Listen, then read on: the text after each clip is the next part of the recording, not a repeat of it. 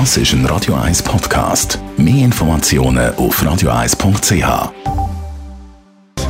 Netto, das Radio 1 Wirtschaftsmagazin für Konsumentinnen und Konsumenten, wird Ihnen präsentiert von Blaser Greinicher. Immobilienkompetenz seit Jahrzehnten. blasergreinicher.ch Adrian Sutter.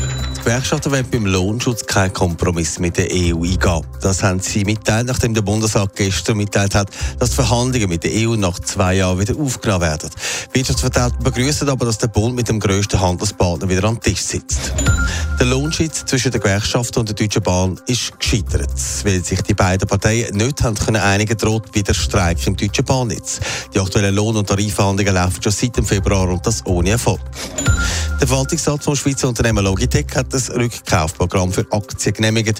Der Computerzubehörhersteller will Aktien im Umfang von zu gut, bis zu gut einer Milliarde zurückkaufen. Der Rückkauf das soll im Juli starten, wie das Unternehmen mitteilt hat.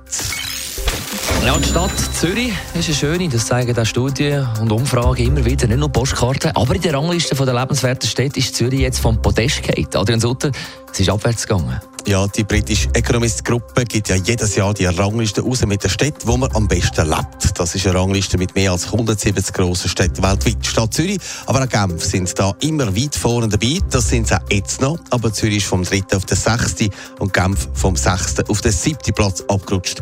Im Ganzen werden für die Bewertungen 30 Kriterien angeschaut, darunter Gesundheitsversorgung, Bildung, Kultur, aber auch Umwelt und Infrastruktur.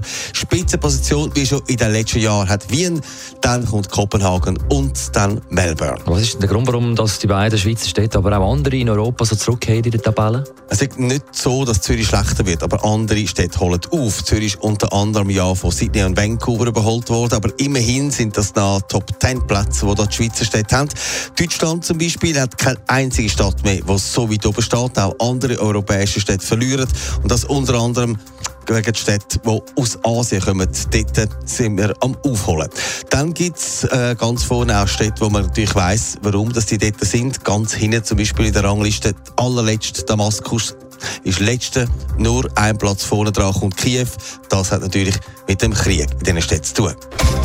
Netto, das Radio 1 Wirtschaftsmagazin für Konsumentinnen und Konsumenten.